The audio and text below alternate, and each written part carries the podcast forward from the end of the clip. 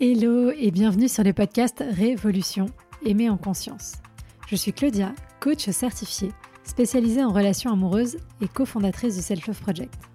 Mon ambition est de rendre accessible à chacun et chacune la possibilité de vivre des relations en conscience de soi et des autres. Je ne crois pas en la fatalité et surtout pas en amour. Et je pense que les relations se construisent et ne sont ni le fruit de la chance ni du destin. Il nous manque juste parfois les bons outils et compétences pour y arriver. Et ce sont justement ces outils pour reprendre le pouvoir sur ta vie amoureuse que je souhaite te transmettre au travers de ce podcast, que tu sois en post-rupture, à la recherche de l'amour ou déjà en relation.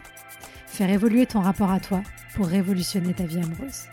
Tu peux aussi me retrouver sur Instagram, sur selfloveproject.fr pour encore plus de contenu. À très vite.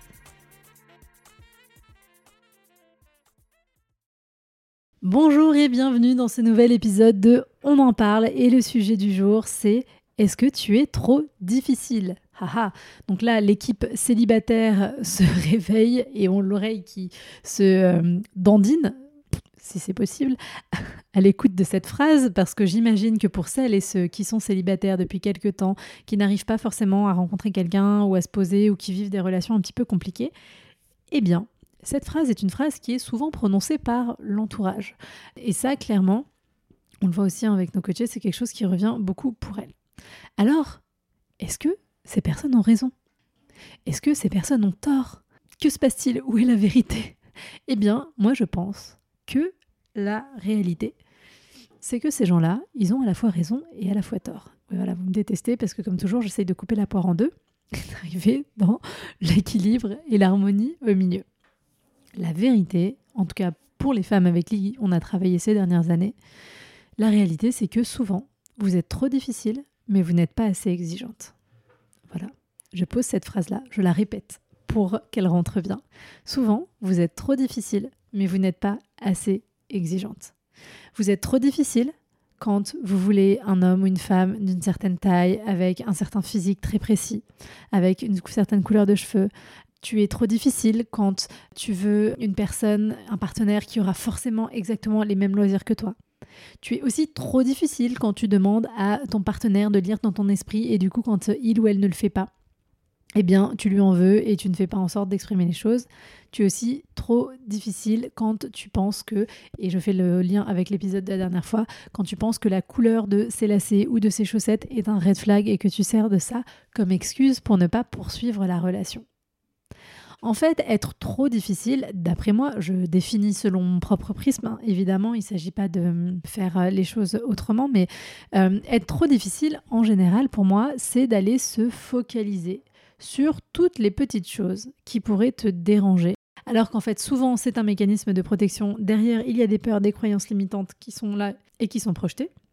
Souvent, ce mécanisme-là, on le voit chez les femmes qui ont jamais vraiment eu de relation et qui ont des grosses peurs de alors l'engagement, vous savez que j'aime pas trop cette question de peur de l'engagement dans le sens où c'est un truc un peu chapeau et que derrière la peur de l'engagement, il y a plein de trucs, la peur de perdre sa liberté, la peur de souffrir, la peur d'être aimé, la peur d'aimer, enfin voilà, on peut décortiquer. Donc c'est un peu plus complexe. Mais voilà, en tout cas, des personnes qui sont très inhibées par rapport à la relation amoureuse et donc elles vont se servir de ce côté un peu trop difficile pour ne pas s'engager. Voilà.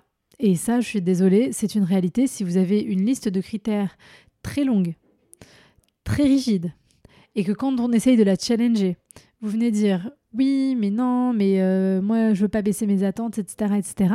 Eh bien, c'est que vous êtes trop difficile et que vous vous tirez une balle dans le pied. Alors évidemment, c'est pas pour ça qu'on est là pour accepter n'importe qui. C'est pour ça que j'ai dit que vous n'étiez pas assez exigeante, en fait. Mais ça, on va y revenir après. Ce mécanisme-là de trop difficile, ça marche aussi beaucoup chez celles qui ont tendance un petit peu à attendre le prince charmant, qui veulent la relation parfaite, le partenaire ou la partenaire parfaite, et pour qui en fait, ça va être plus facile de continuer à vivre dans le fantasme, parce que dans le fantasme, on est en sécurité, on risque pas de confronter la réalité, et au moins, on est pépousse, tranquille, il n'y a pas de sujet. Donc voilà, ça peut aussi être euh, votre cas à vous. Être difficile, c'est aussi attendre de l'autre un degré de perfection qui est impossible et inhumain parce qu'il y aura toujours des petites choses qui n'iront pas. Et en fait, souvent, euh, ce degré de perfection que vous attendez de l'autre, c'est un niveau de perfection que vous vous imposez à vous-même. Et c'est pour ça que c'est très important de travailler sur son perfectionnisme. Encore une fois, je vous demande pas euh, de devenir euh, médiocre, entre guillemets, ou de faire les choses mal. C'est juste qu'il y a un, un, différentiel entre vouloir bien faire les choses, se challenger pour voilà, être au top, entre guillemets, on va dire et un degré de perfectionnisme avec un discours intérieur qui est toujours hyper violent envers soi-même, beaucoup euh, très rigide, très dans l'attente, et qui, quand il est transposé sur l'autre, va forcément venir poser problème, va forcément venir bah, créer de la difficulté dans la relation parce que vous allez attendre de l'autre qu'il se plie et qu'il rentre dans la case que vous avez prévue à cet effet parce que vous avez déterminé que cette, cette case-là, c'était ce qu'il vous fallait alors que bien souvent, vous n'avez pas vraiment fait le travail de comprendre pourquoi vous y avez mis dans cette case ce que vous y avez mis. Et donc c'est toujours le principe hein, de ce retour à soi, de ce questionnement, de cette introspection pour se dire, ok, j'attends des choses de l'autre dans la relation, mais déjà, est-ce que je me connais? Est-ce que je sais pourquoi je demande, j'attends ces choses-là pour aussi pouvoir les exprimer clairement derrière, parce que sinon, ça ne sert à rien. Voilà, on essaye de laisser de côté le perfectionnisme aussi. Donc si je récapitule sur le trop difficile et des cas particuliers qu'on peut avoir, on a les personnes qui ont euh, peur de rentrer dans une relation et qui du coup vont trouver des excuses pour ne pas y aller. Il va y avoir celles qui ont tendance à idéaliser la relation amoureuse, à attendre un peu le prince charmant mais d'une façon très romantique ou la princesse charmante évidemment et pour qui c'est plus facile de vivre dans le fantasme, parce que le fantasme, bah, c'est toujours joyeux, c'est toujours euh, comme on veut. Hein. Et euh, en dernier point, les personnes qui sont très perfectionnistes, plus rigides psychiquement, qui, dans, cette, dans ce manque de souplesse, euh, vont avoir du mal à laisser la place à l'autre dans son altérité, et qui d'ailleurs, souvent, dans ce côté de la recherche de l'autre, vous allez rechercher souvent une photocopie de vous-même sur plein de choses. Alors peut-être pas à 100%, mais franchement, en général, d'expérience, sur 90% des critères que vous mettez, on se dit ah mais c'est elle qu'elle a décrit à cet endroit-là. Donc c'est toujours euh, prendre conscience de ça parce que si vous êtes dans quelque chose de trop rigide là, eh bien l'autre vous en fait vous n'êtes pas dans une relation où vous acceptez l'autre pour ce qu'il est et vous le faites entrer dans votre vie, mais vous êtes là pour faire un casting, aller chercher et vérifier que l'autre puisse se plier à certaines choses et on est d'accord que bien sûr qu'il y a des choses à vérifier et encore une fois on va en parler après sur la notion d'être exigeante, mais encore une fois, il faut trouver le point d'équilibre et mettre l'énergie dans le bon sens. Par exemple, à contrario, tu n'es pas assez exigeant ou exigeante quand tu acceptes de continuer une relation avec quelqu'un qui ne te dit pas clairement ce qu'il ou elle veut alors que c'est quelque chose d'important pour toi. Tu n'es pas assez exigeant ou exigeante quand tu continues de relationner avec une personne indisponible en espérant qu'elle devienne disponible pour toi. Tu n'es pas assez exigeant, exigeante quand tu ne poses pas tes limites avec cette personne qui t'a blessé. Tu n'es pas assez exigeant, exigeante quand tu n'exprimes pas tes besoins de peur de faire du mal à l'autre, de culpabiliser l'autre, etc., etc. Et vous voyez comment ces deux trucs-là coexistent et c'est pour ça que je vous dis vous êtes trop difficile mais pas assez exigeante parce que souvent vous avez une liste de critères de l'enfer. Par contre, tous ces trucs que je viens de citer, relationner avec une personne indisponible, rester dans un espace flou, l'espèce de limbe relationnel, ne pas poser vos limites, ne pas exprimer vos besoins, accepter ce qui n'est pas acceptable, vous le faites quand même. Mais vous le faites justement bien souvent parce que vous êtes piégé par votre liste de critères. Parce que vous vous dites oui mais elle est grande, elle est intelligente, elle est jolie, elle est bidule chouette, ah, il est euh, drôle, il est sympa, il est charismatique. Et en fait vous voyez pas que sur les trucs vraiment fondamentaux, la qualité de la relation, la façon dont on vous traite, ce que l'autre vous donne, etc., eh bien, en fait, vous n'êtes même pas à 1% du niveau de ce, que, ce dont vous auriez besoin. Voyez et donc l'idée, c'est d'inverser. Et c'est pour ça que c'est de devenir exigeante sans être trop difficile. C'est vraiment ça, hein, parce que souvent, donc, comme je disais, vous avez votre liste et vous me dites oui, oui, je suis très accroché à cette liste, c'est très important pour moi, mais il y a premier tocard qui passe et vous la foutez à la poubelle et vous allez vous enticher de cette personne. Donc, euh, il y a un sujet. On est dans un paradoxe. Et là où il y a paradoxe, il y a des réponses pour avancer. C'est ça qui est chouette. Alors qu'évidemment, quand il y a quelqu'un qui est disponible, qui aurait envie de construire quelque chose avec vous, là vous allez me faire le démaillage fil par fil du truc pour essayer d'aller trouver des problèmes, pour aller trouver euh, un red flag, un truc qui va pas. Et vous finissez toujours par en trouver, parce que quand on cherche, on trouve. Alors que quand il y a des red flags aussi gros que la Tour Eiffel, vous vous dites oui, mais c'est pas grave parce qu'on a eu un bon feeling. Bon. Voilà.